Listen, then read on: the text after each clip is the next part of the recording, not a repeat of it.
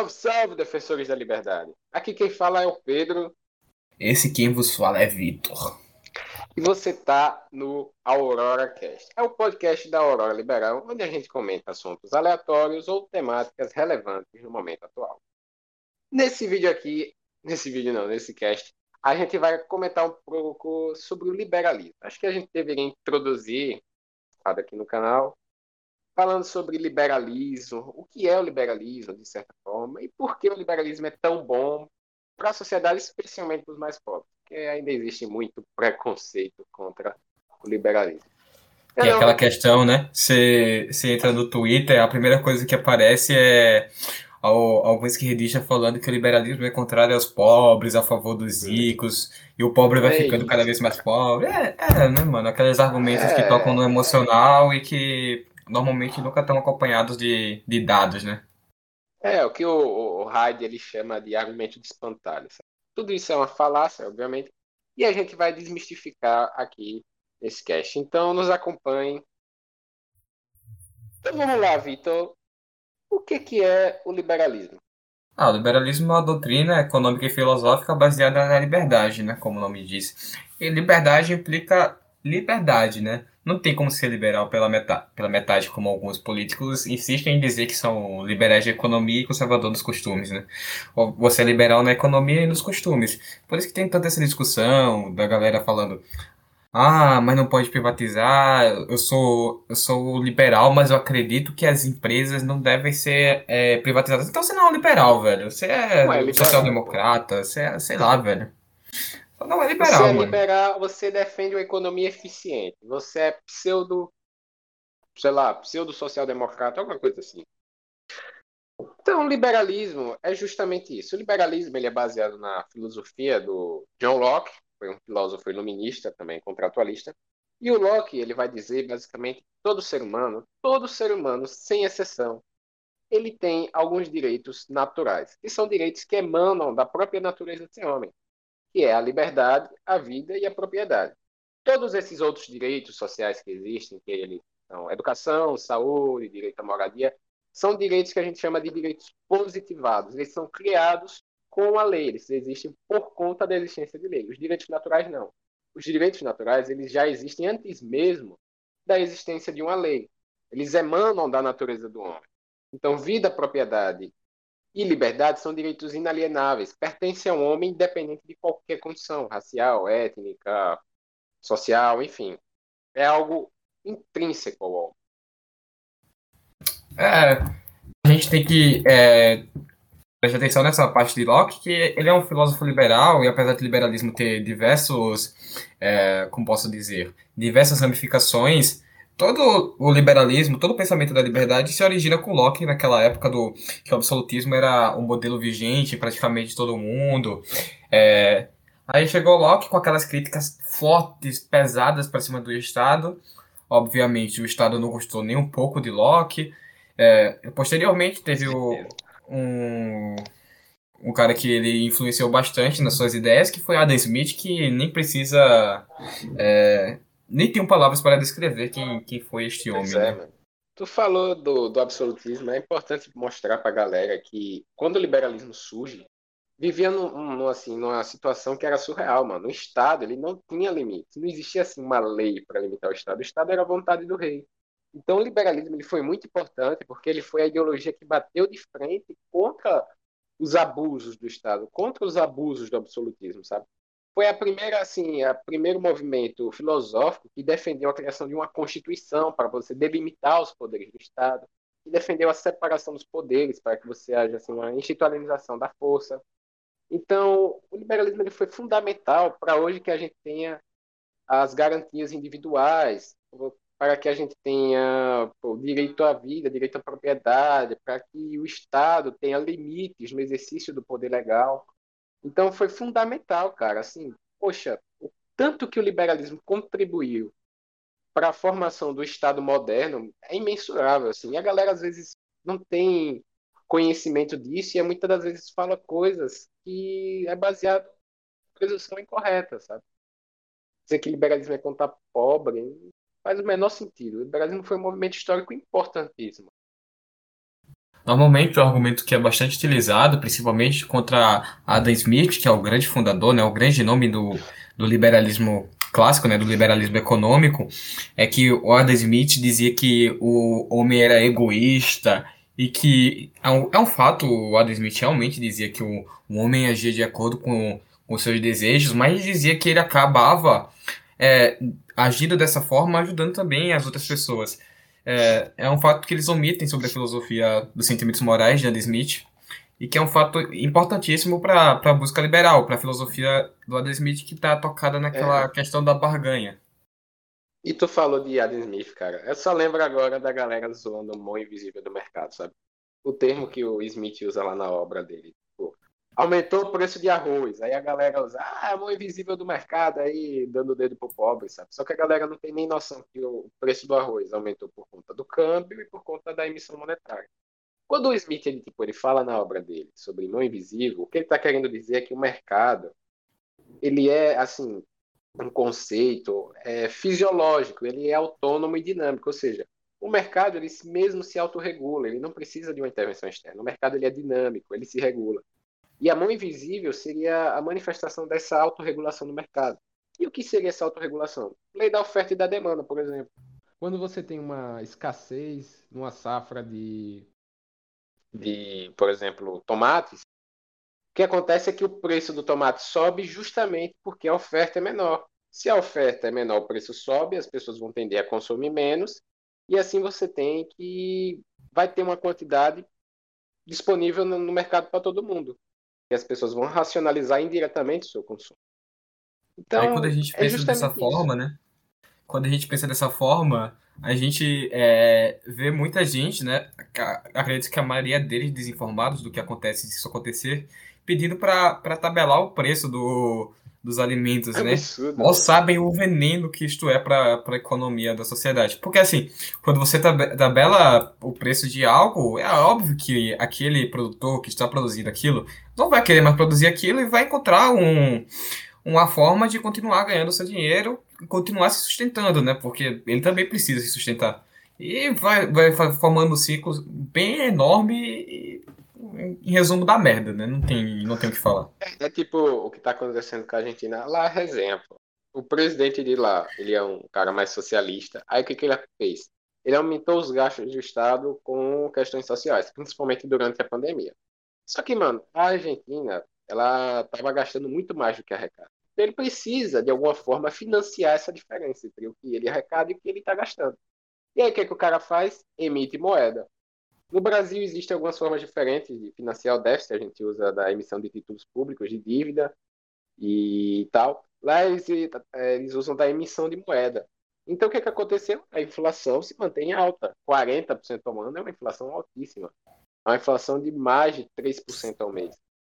E aí o que, é que ele faz para combater a inflação? congela preços. Só que o, o consumidor, o consumidor não, o produtor, os custos do produtor também aumentaram, porque a inflação é um fenômeno em cascata. É um fenômeno que é geral sobre todos os preços da economia. Então, os custos do produtor também aumentaram. E se aí, se o presidente tabela o preço do produto final abaixo do custo, onde o produtor não consegue ter lucro, aquele cara vai sair daquele mercado. Tem um fato curioso que acontece lá, que, se eu não me engano, foi em dezembro de 2019. O preço do iogurte grego normal, ele não era tabelado. O preço do iogurte de morango, ele era tabelado. Aí você tinha a escassez do, iogurte de morango e o iogurte grego disponível nas prateleiras. Era um, um fato curioso, mano. É, é importante também para entender o que a gente está falando, ler uma, uma obra que Pedro certamente vai concordar que é um, uma obra essencial para quem quer se aprofundar no pensamento liberal, quem quer ter o um contato inicial com o pensamento liberal, se aprofundar cada vez mais nele, que é as seis lições do, do Mises, né, o grande nome Pô, da, certeza, da né? escola austríaca. Uma obra sensacional, que são seis lições que ele deu numa palestra lá em Buenos Aires, que irônico, né? Mas, não, é... não, não escutaram não, pô. Ah, se os caras tivessem escutado o Mises, estariam numa situação bem melhor que estão agora, sem dúvidas. Pois é, mano. Tipo, a Argentina é um fato curioso também de você olhar, porque em 1900, mais ou menos, no início do século XX, eles eram a maior renda per capita do mundo. sabe? Os caras é tão rico, tão rico, que argentino na Europa era parâmetro para riqueza. Quando você chegava na França, por exemplo, e o cara queria dizer que fulano era alguém muito rico, eles usavam o ditado rico como um argentino, porque a renda do argentino era muito mais alta do que a do Brasil, era, se não me engano, 23% maior que a renda média de um francês. A Argentina era a sexta maior economia do mundo.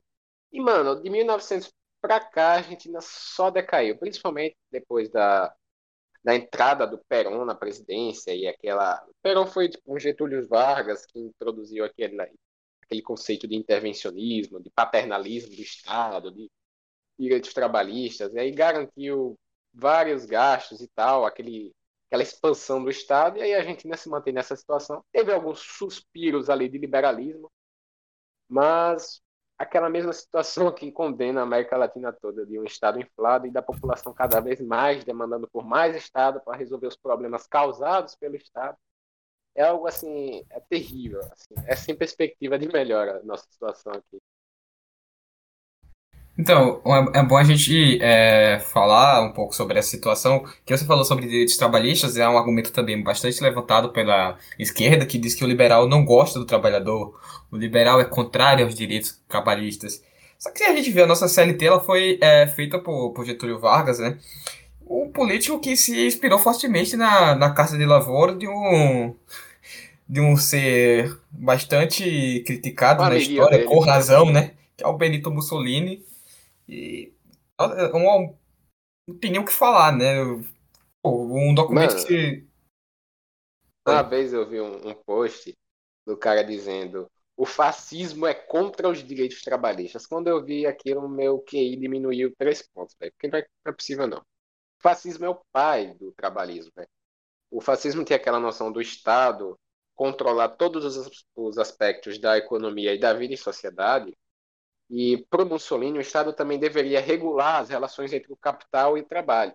Então ele começa a introduzir legislações a, a respeito das relações de trabalho com a Carta de Lavoro, que, claro, se comparar a CLT com a Carta de Lavoro, tem uma diferença muito grande, porque a Carta de Lavoro é um documento mais simples, era mais compacto, menor, e a CLT é muito mais denso, tem muito mais leis, é uma, é uma, é uma legislação propriamente dita, mas tem uma inspiração lá. O fascismo ele tem um caráter muito trabalhista. O próprio Hitler, nos discursos dele do Partido Nazista, tinha um apelo muito grande aos trabalhadores, aos desempregados, aquele discurso trabalhista.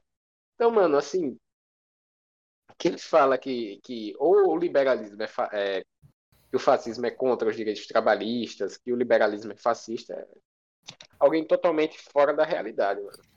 Inclusive, eu gostaria de dizer que se a gente pudesse dar um antônimo a, a fascismo, certamente seria liberalismo, né? Porque o, as políticas do, do fascismo e as do liberalismo são completamente opostas. Em uma tem um Estado paternalista, controlador, aquela coisa, né? É, como é aquela frase mesmo? Agora esqueci. É, tudo dentro do Estado, nada fora do Estado, né? Isso, isso, nada contra o Estado. Nada contra o Estado. A gente no liberalismo defende completamente oposto a isso. A gente quer um Estado isso, menor. Tipo, no livro que o Mussolini escreveu, A Doutrina do Fascismo, você tem lá. E o fascismo, ele escreve que o fascismo é totalmente oposto ao liberalismo, que ele fala que o liberalismo tem um conceito muito abstrato sobre a liberdade e tal, e que para o Mussolini, a liberdade só existe dentro do Estado, a liberdade de um povo só existe dentro do Estado. Então, o fascismo ele se põe diametralmente contra o liberalismo, tanto na filosofia quanto na, na prática econômica e política. É um, é um fato, né? É, o contrário de, de fascista é, é, liberal por inteiro, não tem nem o que falar nessa situação. Aí também tem uma coisa que tocam bastante, né, que são as garantias dadas ao trabalhador pela tal é, CLT, salário mínimo, vários direitos que na, na teoria beneficiam o trabalhador, mas na prática não é bem assim que funciona, né, Pedro? Pois é, mano. A gente já fez alguns, alguns posts lá na página do Instagram da Aurora sobre algumas leis trabalhistas, em especial o salário mínimo, para mostrar que, mano, nenhum direito, nenhum direito positivado, ele existe sem implicar em um custo. Direito à educação implica em um custo ao Estado. Direito à saúde implica em um custo ao Estado. Até mesmo a criação de um feriado implica em um custo gigante um ao Estado. Então, quando você cria um direito trabalhista, aquilo implica em um custo ao empregador. O que, que o empregador faz na hora de pagar o salário do empregado? Ele organiza um orçamento, vou dizer assim, com fulano eu vou gastar 5 mil reais. É o orçamento com aquele empregado. Só que aí tem que pagar, no caso, os encargos trabalhistas, e aí ele vai debitando daquele orçamento os valores relacionados a INSS, relacionado à parcela do 13 terceiro salário, relacionado à FGTS. E aí quando você tem o empregado que tem um orçamento de 5 mil, que tem um custo de 5 mil ao empregador, aquele cara recebe ali 2.250, 2.300, 2.400, porque aquela diferença é justamente para poder financiar os encargos e financiar os direitos trabalhistas. Então você tem que o trabalhador ele tem muito menos poder sobre o seu salário, sobre o seu custo, ele recebe muito menos no final do que se de repente ele não tivesse aquelas despesas que foram criadas justamente pela legislação. Eu, to, eu toquei nesse ponto também do, dos feriados para chamar atenção, porque muita gente acha bonito, por exemplo, quando chega lá o, um político e institui o Dia Nacional da Bola de Futebol, que maravilha, né? E a gente não percebe, mas a gente tá pagando para um político criar um dia que é completamente inútil, que não vai mudar nada em nossa vida. A gente tá ocupando a tramitação de outros projetos que são mais importantes nas casas legislativas. E tudo isso a gente tá lá aplaudindo o Dia Nacional da Bola de Futebol. Que maravilha. Pois é. É o que o, o André Costa, que é dos Leis Absurdas, ele fala muito. Que o cara, às vezes, às vezes ele tem um gasto com o salário dele, tem o gasto com todas as despesas do, do membro do legislativo, e aí o cara aprova um projeto de reconhecer, sei lá, Aracaju como a capital nacional do papagaio. Porra, o quão relevante isso é para nossa vida, para nossa sociedade.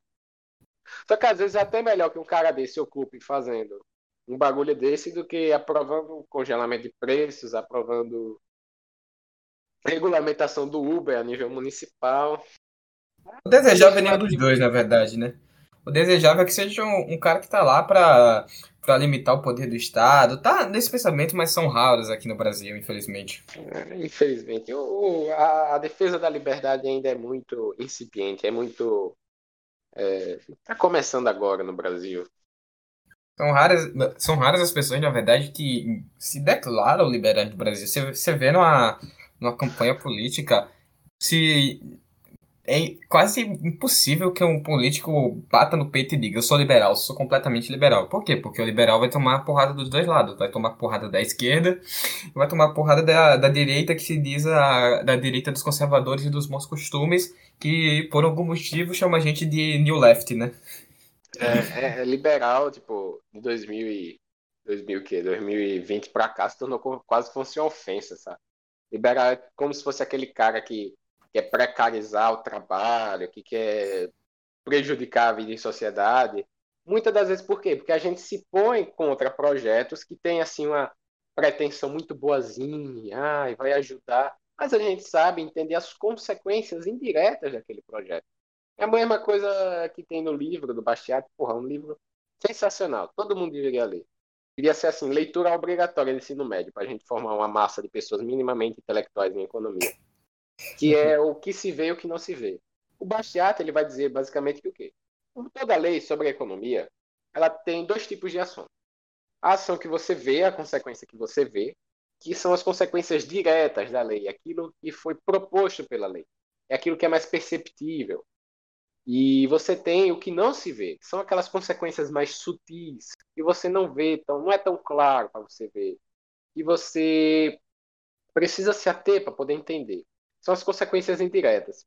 Então, por exemplo, lá você tem agora um projeto que foi aprovado recentemente na Câmara, que foi a proibição de despejo de inquilinos durante a pandemia. O locador não pode retirar o locatário do imóvel durante a pandemia. É um projeto que, de certa forma, tem aquele caráter bonzinho, que é para poder ajudar as pessoas que têm dificuldade financeira durante a pandemia, Só que você não pode olhar somente um projeto pela sua pretensão, porque é aquele ditado, de boas ideias o inferno está cheio.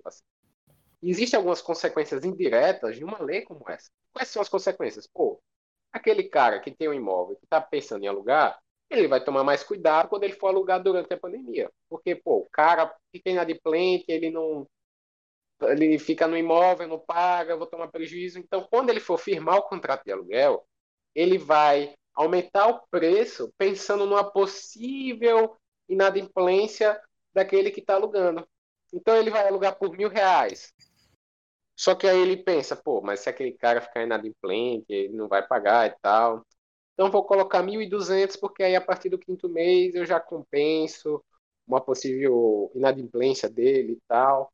E aí você tem um aluguel mais caro para muita gente que necessariamente não ia nem ficar inadimplente durante a pandemia. Gente que ia pagar normalmente, mas está pagando mais caro por conta de uma possibilidade aberta por uma lei do Estado.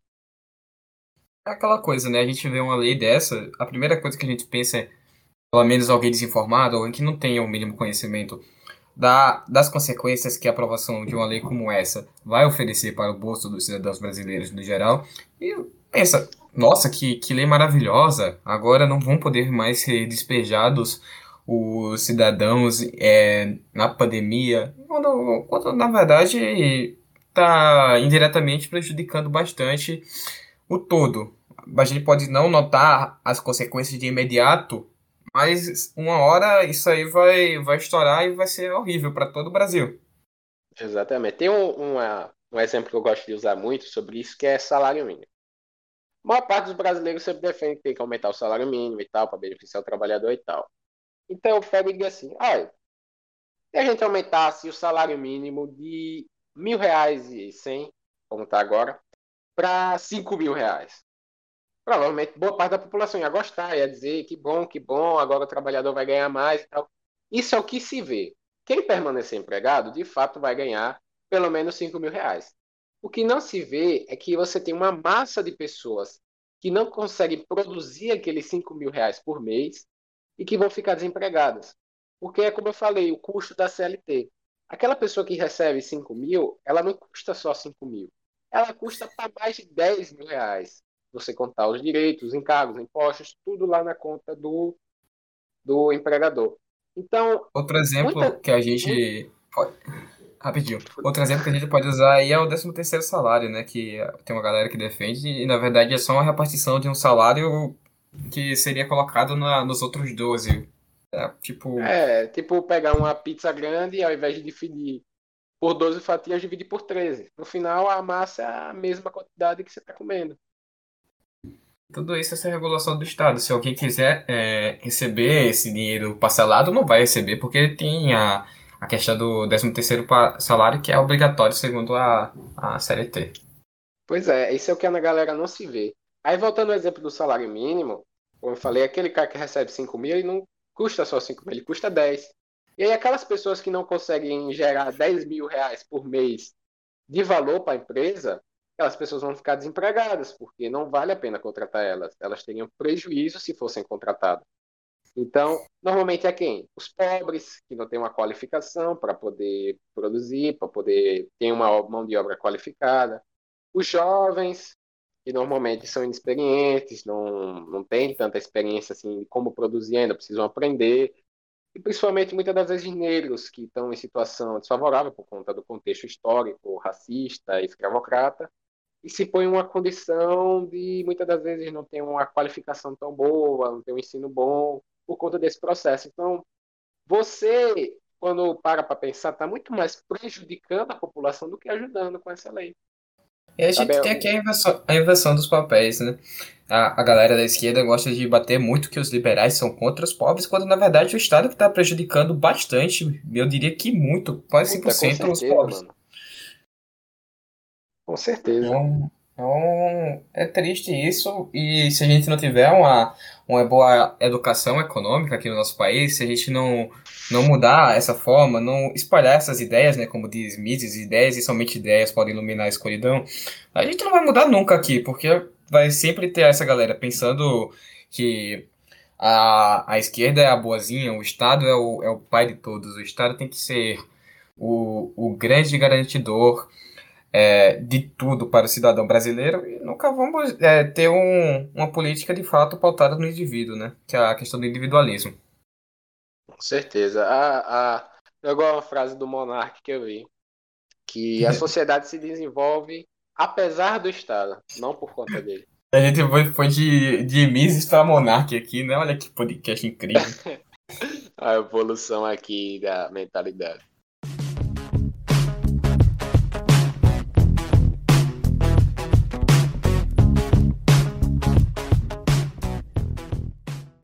Vitor, uma dúvida que eu tenho: o liberalismo ele prejudica os pobres? Porque essa questão de austeridade fiscal, é, equilibrar as contas públicas, não gastar muito, não, dá, não fazer o governo gastar muito, isso não prejudica os pobres de uma certa forma? É, de forma alguma. É muito comum a gente ver essa narrativa por parte da esquerda que o liberalismo prejudica os pobres. Mas se a gente observa, por exemplo, o, índice de países mais liberais no mundo, a gente conta certamente nas primeiras posições Singapura, que é um país localizado no Sudeste Asiático, que depois que implantou medidas de liberdade econômica, diminuiu seu índice de pessoas abaixo da linha da pobreza para 0%. É incrível, né? A gente nem, não consegue nem imaginar. Ah, imagina, imagina o Brasil com, com esse índice. Como seria diferente? O primeiro país que conseguiu, né, 0% de pobreza. E a gente vê também o, é, na África a Botsuana, que passou a, a, adotar medidas de liberdade econômica e também vem diminuindo muito bem o, o seu índice de pobreza e vai cada vez mais tendo dando uma melhor qualidade de vida para seus cidadãos. Cara, tu falou da Botsuana agora, eu lembrei muito da, da Estônia, né? O Rafael Heide gosta muito de falar nisso. Mano, a Estônia, você tem noção, a Estônia é localizada lá nos países bálticos, pertinho da União Soviética. Ela, em 1991, ela ficou independente da União Soviética, ela se, se desfez. E aí, cara, quando ela saiu da União Soviética, a Estônia era um país pobre, um país paupérrimo. Pra você ter uma ideia, a renda anual dos caras, em 1990, era 33 euros por ano. 33 euros por ano. Isso dá uma média de menos de 3 euros por mês. Sabe? Então era um país que a maior parte da população estava na pobreza, na extrema pobreza. E aí os caras, lá, os estadistas, o primeiro-ministro, vendo aquela situação toda, ele parou e pensou, cara, a gente precisa melhorar isso aí. A gente testou o socialismo, testou aquela burocracia soviética, viu que não deu certo, a gente está nessa situação, então vamos adotar o liberalismo, vamos adotar o capitalismo. Então eles fizeram várias reformas lá, fizeram uma reforma monetária, eles zeraram impostos sobre importação, fizeram uma alíquota única de imposto de renda, e eles também aprovaram uma lei que proíbe o governo de gastar mais do que arrecada. Então, resultado, fizeram várias reformas, tiveram uma estabilidade política e econômica, e a renda deles saiu de 33 euros por ano saiu hoje em 2020 para 21 mil euros por ano. A renda deles hoje é maior que a de Portugal, é três vezes maior que a nossa, que é do Brasil. Sendo que Portugal, em 1990, a renda de Portugal era 5 mil euros. Então os caras cresceram num nível tão absurdo que eles ultrapassaram vários países que já tinham uma renda boa em 1990. Então, a Estônia é um dos maiores exemplos de como liberdade econômica, como liberalismo é eficiente para poder zerar a pobreza. A Estônia hoje é o sétimo país mais liberal do mundo. Então, é, é prova cabal de que liberalismo combate a pobreza, mesmo que não esteja no nosso discurso criar auxílios, gastar, fazer políticas públicas, as consequências das nossas medidas sempre resolvem a pobreza. Ah, só por fins de estatística aqui que eu acessei o site do, do Index of Economic Freedom para ver quais são os 10 países com maior liberdade econômica do mundo. E a gente tem aqui, em primeiro lugar, Singapura, segundo, Nova Zelândia, terceiro, Austrália, quarta, Suíça, quinta, a Irlanda, sexto, Taiwan, sétimo, é, o Reino Unido, oitavo, a Estônia, que você falou, nono, Canadá e décimo, Dinamarca. Você vê que são países que a qualidade de vida é conhecidamente boa. São países, países bons de se viver. Né? Aí, do outro lado, foda. se a gente pega os três países com menor liberdade econômica, segundo o ranking, tem alguns países não ranqueados também, mas eu vou pegar os que, dentre os ranqueados, a gente tem Cuba, Venezuela e Coreia do Norte, países top, né? Como se deve imaginar. Venezuela é um exemplo curioso, é parecido com a Argentina. Hoje a Venezuela tem mais de 90% da população na pobreza, e desses 90, pelo menos ali quase 80% estão na extrema pobreza. E era um país que tinha uma situação totalmente diferente. A Venezuela era um dos países mais ricos no início dos anos 2000. Enquanto a Argentina era mais rica nos anos 1900, a Venezuela era um dos mais ricos da América Latina, em termos de renda per capita e tal, no final dos anos 1990 e início dos anos 2000. O país, Você vê depois isso? Oi, fala. Você vê isso também, né? Porque a gente sabe que a situação econômica do Brasil não é nada boa, né? Mas você vê que a Venezuela está numa situação tão ruim que um brasileiro comum na, na Venezuela entra lá é como se fosse um milionário, né? Tá com, com tanto dinheiro que a moeda deles não vale nada comparado ao real. Pois é, cara. A, a, a, RP no LoL vale mais que o Bolívar venezuelano. Só, deixa eu ver aqui quanto tá valendo o Bolívar agora. tipo, é, Bolívar em real, eu acho que eu não consigo nem encontrar. Aqui. Um Bolívar é igual a 0,0000018 real brasileiro. E olha que o real brasileiro não, não tá muito bem, tá caindo em comparação com o dólar. Tá essa bagunça que a gente tá vivenciando hoje aquele, em dia. Aquele negócio, a gente tá ruim, mas tem sempre um pior, mano. É inevitável. Se você é... para pra pensar, mano, a galera fala, ah, foi culpa do petróleo, queda do preço do petróleo. Mano, diversos países no mundo hoje são dependentes de petróleo. No caso, a Noruega também é um país que, era dependente, que é dependente de petróleo e foi afetado pela queda do preço da cotação do barril do petróleo. Se não me engano, é o Cazaquistão, que também é, posso estar errado, mas é o Cazaquistão que também tem dependência de petróleo, que países que não chegaram numa crise nessa proporção por conta da queda do, do barril. Você vê, cara, que a aplicação daquelas medidas de socialismo, de elevação do salário mínimo, a Venezuela, cara, chegou a ter uma inflação anual de mais de um milhão por cento, cara. É algo surreal.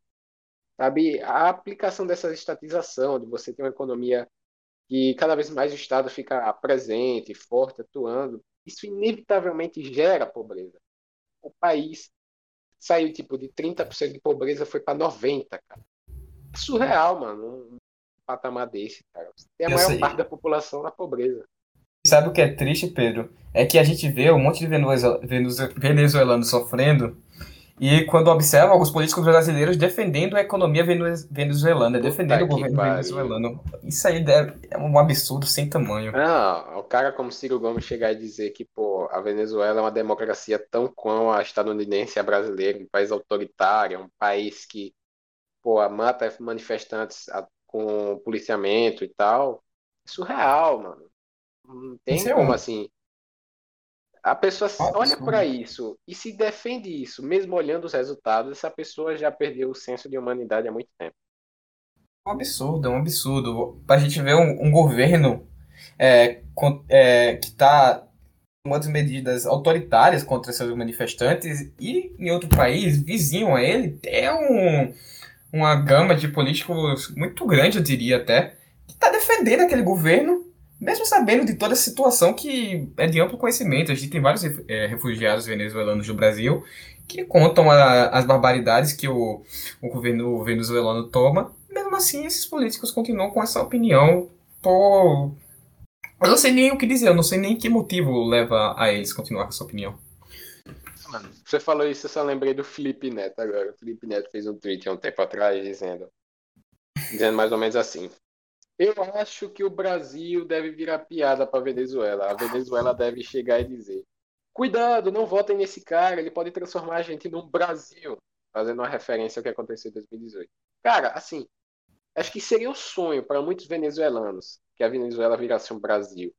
Porque só o fato de você. Aqui o Brasil deve ter o quê? Por volta de 25 a 30% da população na pobreza. Acho que é mais perto de 25. 25% da, da população na pobreza, cara, e eles têm 90%, sabe? A população lá tem que recorrer a, a se alimentar de lixo, a comer animais, porque o peso médio da população baixou por conta da fome, por, por conta do desabastecimento. E o cara é. dizer que a situação de lá é melhor que a nossa, que a, que, que a nossa é pior do que a Venezuela. Melhor que a democracia venezuelana, só mesmo a norte-coreana, que o grande líder, como eles chamam, foi eleito com 100% dos votos, né? Que eleição maravilhosa. Quem não votar nele é fuzilado, pô. É a democracia que muitos. Sério, de, de vez em quando eu, eu acho alguns palhaços no Twitter defendendo a Coreia do Norte, velho. Eu, eu, me nego a acreditar que essas contas ah, são, são sérias, velho. É, é muito difícil acreditar não, nisso. Não, não é possível, velho. Não é possível. Essas pessoas se prendem a uma narrativa de um jeito tão, tão fodido que elas ignoram a realidade para poder defender o ponto dela. É surreal, surreal. Você vê a, velocidade da queda da, da, da moeda venezuelana em 2018, pouco tempo, tava valendo 0,068. Tipo, tava valendo pouco em comparação real. Já era um país que tava sendo mal administrado. Aí você vê agora em 2021, tá com 0,0000, é, sei lá quantos zeros são. É, 5 0 depois da vírgula, 18. Tem que botar em notação é, científica. É, pior que é verdade, tem que colocar em, em, em, notação científica. Tá, tá muito difícil, velho. Eu tenho, eu tenho muita pena do povo venezuelano. Também, mano. Só no, é, depois do venezuelano só tenho pena do povo argentino. E depois dele e da gente mesmo. É, porque com esses políticos que tentam aumentar o controle do Estado, é, é o destino que o Brasil tá, tá condenado a tomar, né? Infelizmente, é uma situação pois que é. a gente, se não mudar drasticamente nos próximos anos, esse é o caminho que iremos percorrer, infelizmente. Infelizmente.